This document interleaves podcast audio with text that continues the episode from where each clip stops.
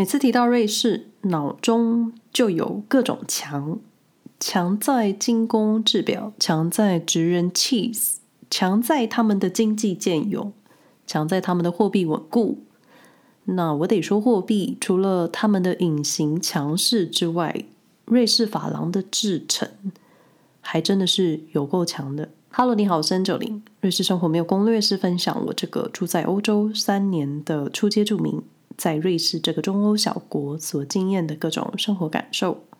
说明栏位有一个长期的问卷，如果各位对瑞士生活有各种想法或是各种问题。那我能回复，或是你的问题，我能做成小单元的，我都会选出适合的主题，制作内容分享给大家。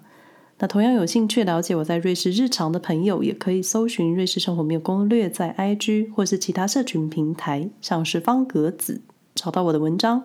但如果我在客观的事实陈述有误，非常欢迎到 IG 私讯纠正我，我会非常感激。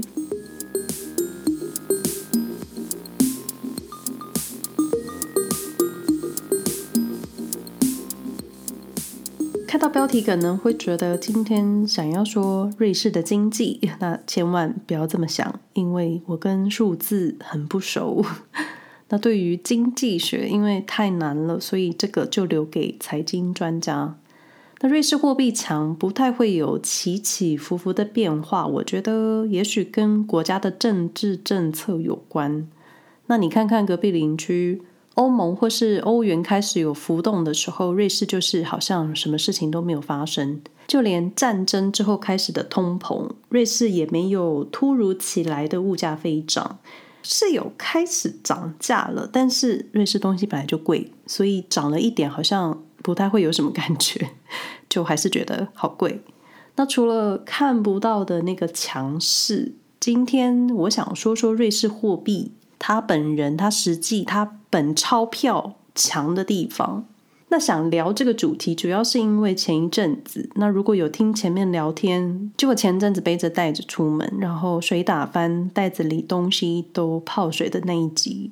那因为全部都泡水了，那连我的钞票都泡水了。可是神奇的是，瑞士钞票它好像有一种坚强、不会泡烂的材质。那当然，我是没有泡一整个晚上啦。就是瑞士的货币纸钞，我感受就是它的材质很健勇，所以就让我觉得可以来聊一下瑞士的钞票。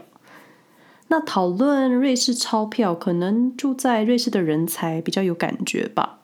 那我觉得多数人应该都是要来瑞士玩之前，才有机会摸到看到瑞士的钱币、瑞士法郎。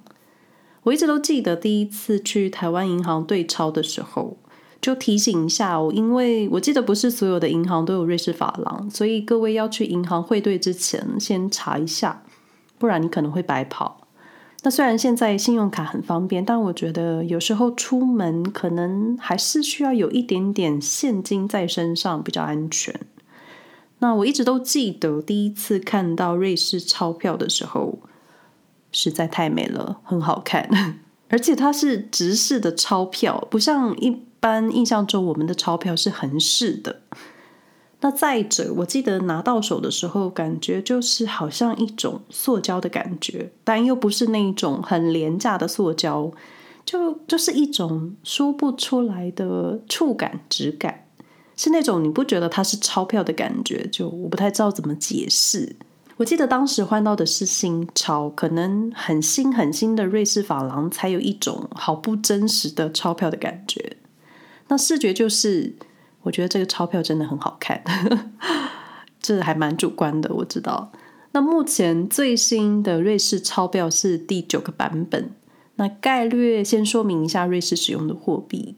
那瑞士的硬币呢？我觉得好像不太需要特别介绍，只要使用的时候你要注意。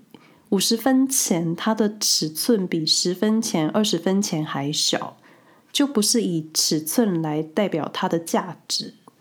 这个在我住在瑞士两年后才习惯，怎么五十分钱的大小会比十分钱还小，就需要时间去适应去用它。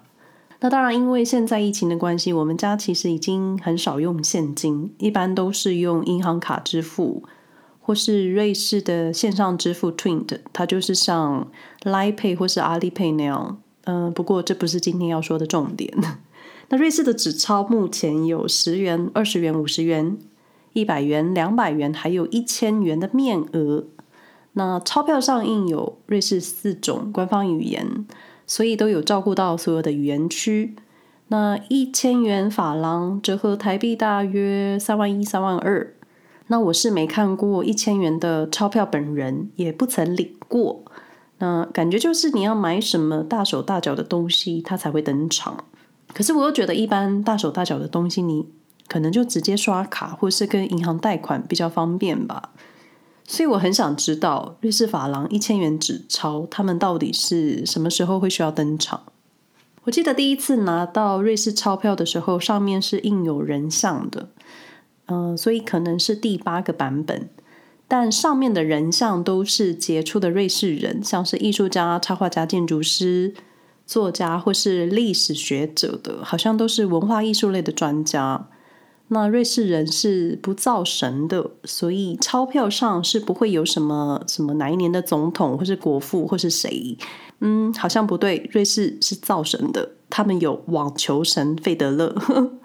可能就是我知道的当代瑞士人唯一的神，因为费德勒他还有自己的纪念硬币，所以你想想，如果一个人还没过世却有自己纪念硬币的人，那他应该就是神。那目前最新的瑞士钞票是第九版，那仔细看看，就是正面，它主要是手部姿势带出整体的钞票设计，然后还有个地球，每个面额的钞票手势都不一样，有各种的含义。而且每个面额钞票的地球角度也不太一样，所以你看到的是不同的大陆洲。每个币值的钞票都有自己的颜色，像是黄色、红色、绿色等等。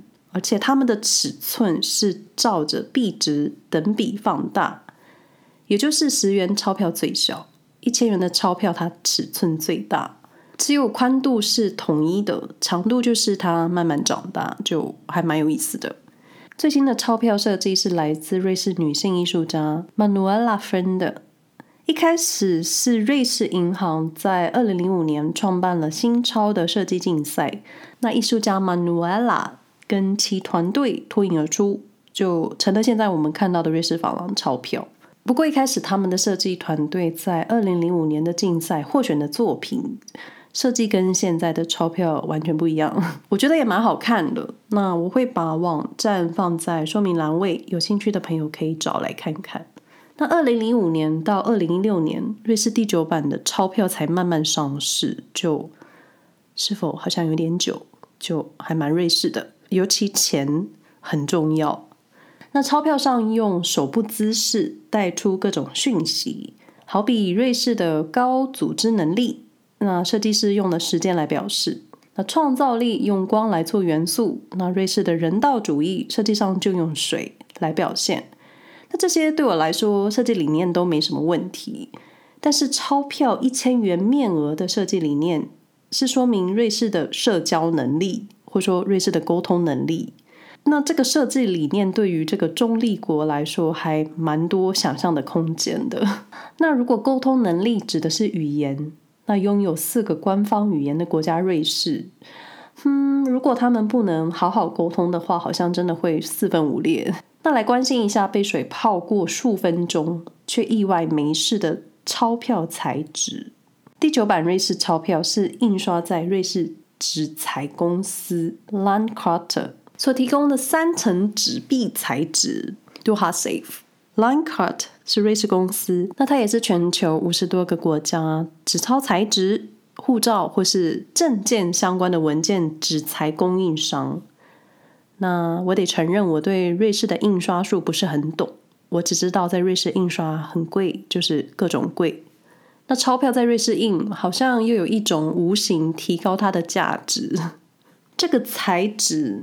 DuraSafe 是印钞专用。那我找到的资讯是，这个纸材是特别开发给瑞士银行印钞票用的。所以瑞士钞票的材质目前是由这家公司唯一提供，就就是专属的意思。这款纸的外层有两层，所以可以让钞票有基本的质感、触感。那材质里面含有聚合物，也就是塑胶，才能让纸币更耐用，所以才会泡水不烂。那我相信这个纸材并不是我说的这么简单，毕竟它是瑞士的钞票原料。那瑞士多么讲求极致，除了设计就是制作。从二零零五年通过设计竞赛之后，一直到二零一六年才上市第九版的最新钞票，期间总共十一年，感觉就是超级复杂又巨大的工程，复杂又浩大，所以防卫设计也很值得提一下。那瑞士的钞票防卫设计，我得说太多了。那瑞士钞票介绍的网站上呢，是拿最常见、最大面额一百元法郎来做说明。光是正面，它就有十五个地方你可以留意；背面有六个设计细节，比如说你摸着钞票的边边，你可以摸到设计线条的触感。那这样的线条触感呢，在一百元面额的瑞士法郎有四个地方你可以摸得到。或是你在检查纸钞的时候，用不同的角度来回闪烁的时候，你可以看到一些属于瑞士的十字，就好像三 D 设计那样子。那最常用来检查钞票的就是用紫外线了。那其他像是还有钞票序号的字体，它不一样，或是在特殊的情况下，你可以看到颜色的变化。听起来就是跟一般国家的货币一样大同小异。但是，一百元的瑞士法郎正反两面加加起来就超过二十个防伪辨识，就这个真的很难作假吧？所以你要做瑞士的假钞还真麻烦。那最后一个最让我觉得瑞士防假钞到了一个极致的设计，就是他们一个 App 叫做 Swiss Bank Notes。你只要用这个 App，镜头对着瑞士的钞票们拍摄真钞哦，你就可以看到专属钞票的 3D 动画。我觉得这个超级神奇。目前只有第九版纸钞，你可以用这个 App 来看动画。那当然，网站上有影片。那你手边没有钞票的人，也可以透过网站上看到钞票的动画。我觉得这个真的太难仿造了。那瑞士钞票真的应该是世界上最难仿冒的纸钞，没有之一了吧？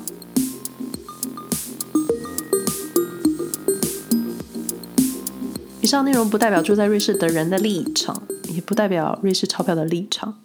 基本上，我也不代表任何人。我就代表我自己。如果你们喜欢我的节目，欢迎分享给你们的朋友。感谢你们的收听，希望大家都平安。那我们下回再说喽，拜拜。